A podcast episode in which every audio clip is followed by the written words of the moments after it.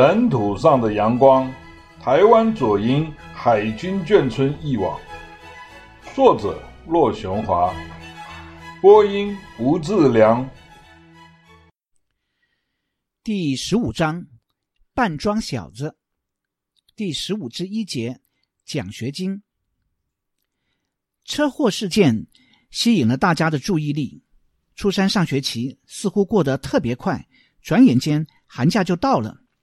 寒假里，我在一本叫做《革命军》的杂志上看到了一则奖学金的消息。《革命军》杂志是一本国防部发行的小册子，主要是提供一些时事和军中福利以及军人待遇方面的消息和宣传。我爸爸每个月都会带一本回来，我总会拿过来翻一翻，找一些军中的小故事来看一看。我注意到。这一期的封底上有一则军人之友社提供的军人子女奖学金发放办法，办法中提到了初中生全学期学业成绩平均达到多少分，可以申请多少金额的奖学金等等。我把这个消息告诉了亚雄，他因为这学期功课大有进步，觉得自己很有希望，所以非常感兴趣。我俩开始急切地等待学校发成绩单，领了成绩单，我们发现我俩都够资格了。我稍微不满意的是，两年来成绩一向落后在我后面好几名的王亚雄，这学期的总平均成绩居然超过了我一点点，变成了三年丙班的第一名。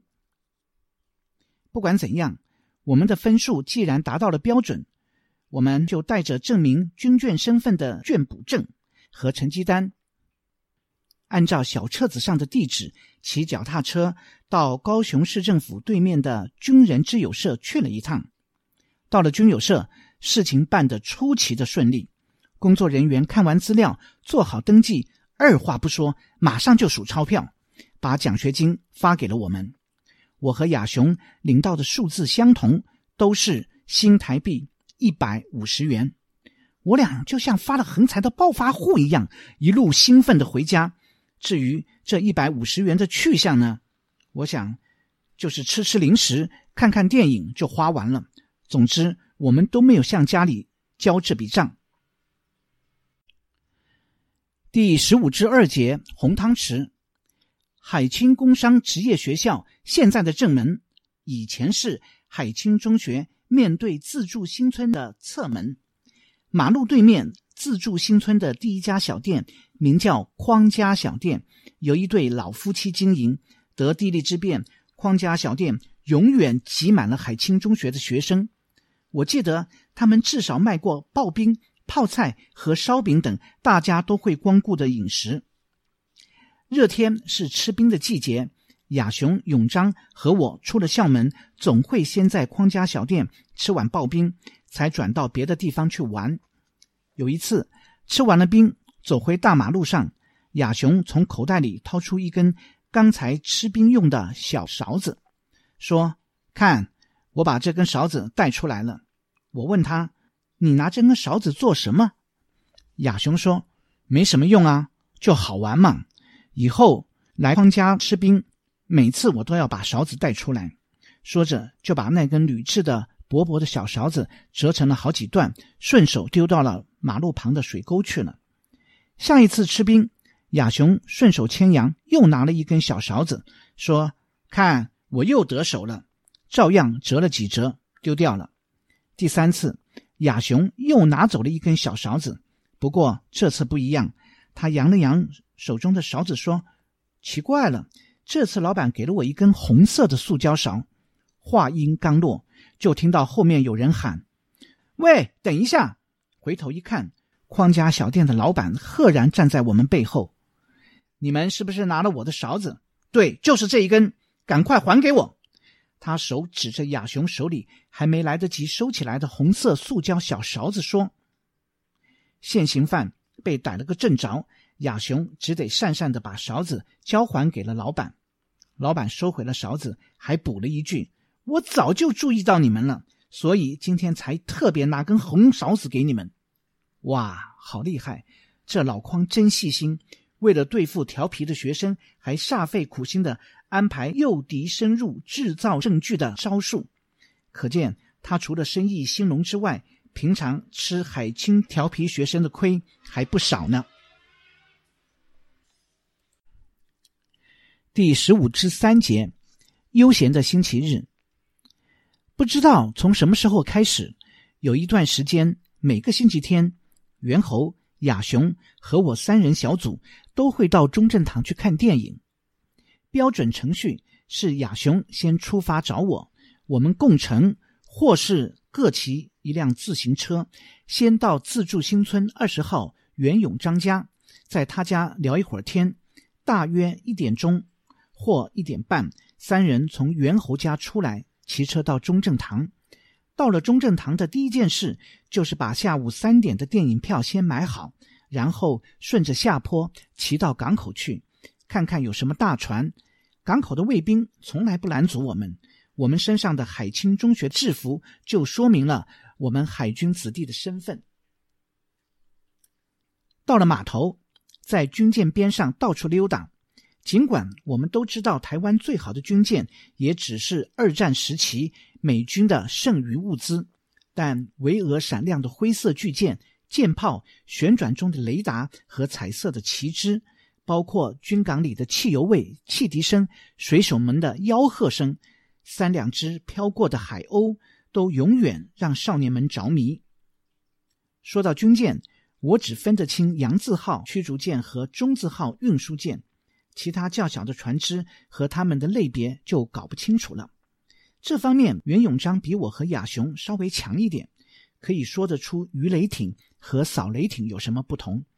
但他所知也有限，毕竟他爸爸也不在舰上服务。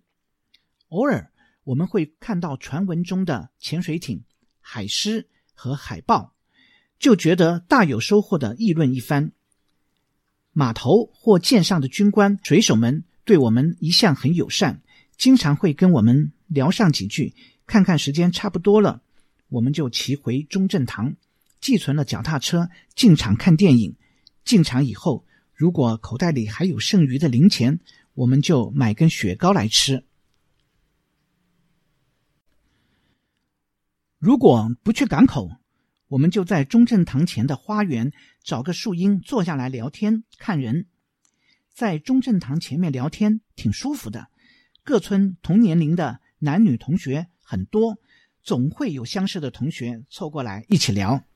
我们指指点点的谈论那些眷村里的名人和那些爱穿奇装异服的家伙。那年头最流行的装扮是 COCO 鞋和 AB 裤。COCO 鞋是一种短筒的皮底皮鞋，鞋底两边和前面各钉有一个鞋钉，走起路来抠抠作响。AB 裤则是一种低档短腿的长裤，穿起来好像人长得太快，布料不够似的。眷村里爱骚包的少年郎都是这么打扮的。我们三个人中间只有袁永章有一双 COCO 鞋，我和亚雄还是穿高筒的大头皮鞋。不过袁永章比较保守，他也只敢在星期天穿他的宝鞋，从来没有把扣扣鞋穿到学校去过。我们聊天时，也会对穿得花枝招展的女生们评头论足一番。这些女生不是以前跟谁同班过，就是哪个人的邻居。就算看到不认识的生面孔，打听起来也很容易。其实我们也没特别注意过什么人，只是随便听听讲讲，享受悠闲的星期日。中正堂两旁有军官俱乐部和士官俱乐部，有时候我们也跑进去看人家打撞球。不久，一点钟的电影散场了，我们就去排队等候进场看三点钟的电影。初中三年级以后，好像大部分的电影都是在中正堂看的。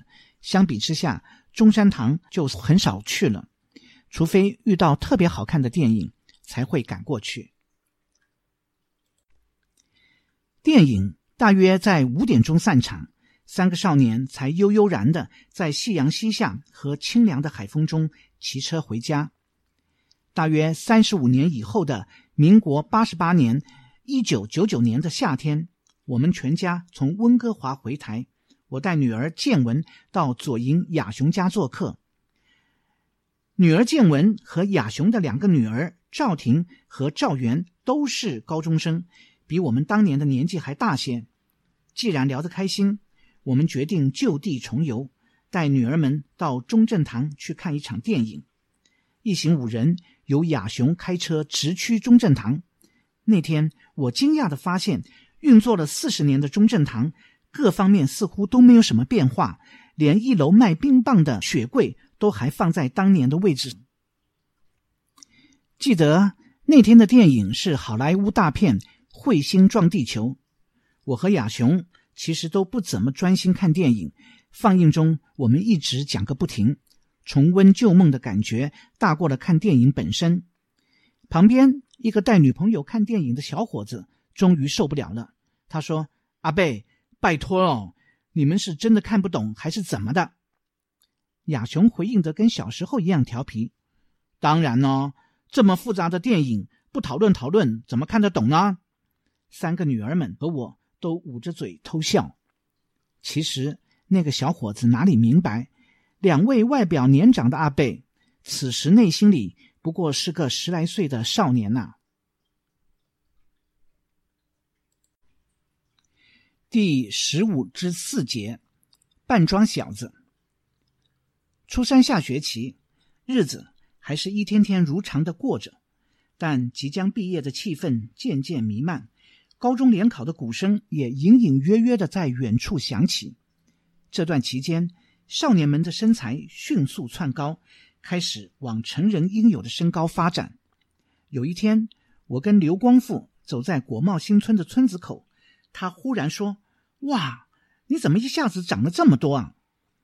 他似乎吓了一跳，说我快要追上他了。亚雄、永章、杨胖他们也长得很快，三个人都超过了一百七十公分，其中杨胖可能还突破了一百七十五公分。我妈有一天下班在路上碰到我们几个人放学回家，她也惊讶地发现我们都长高了，兴奋地说：“嘿，看看你们几个小家伙都变成了扮装小子了。”亚雄跟我说：“我们现在正处于尴尬年龄，既不够大，又不算小，人家办正经的大事情会认为我们不够格，把我们排除在外。”但如果别人要照顾弱小，给年纪小的人一点优待，又会对我们忽略不计。我听他这么说，也觉得有一点道理。我虽然希望个子快点长高，但对于成为大人这件事情，可并没有多想。行动上，我们确实渐渐有了几分独立性，至少懂得自己去照相了。毕业前，亚雄、永章和我。结伴到左营大街的每天照相馆去照了张合影，正式为我们的少年时代画上了句号。再见了，可爱的少年时代！再见了，值得怀念的海清中学。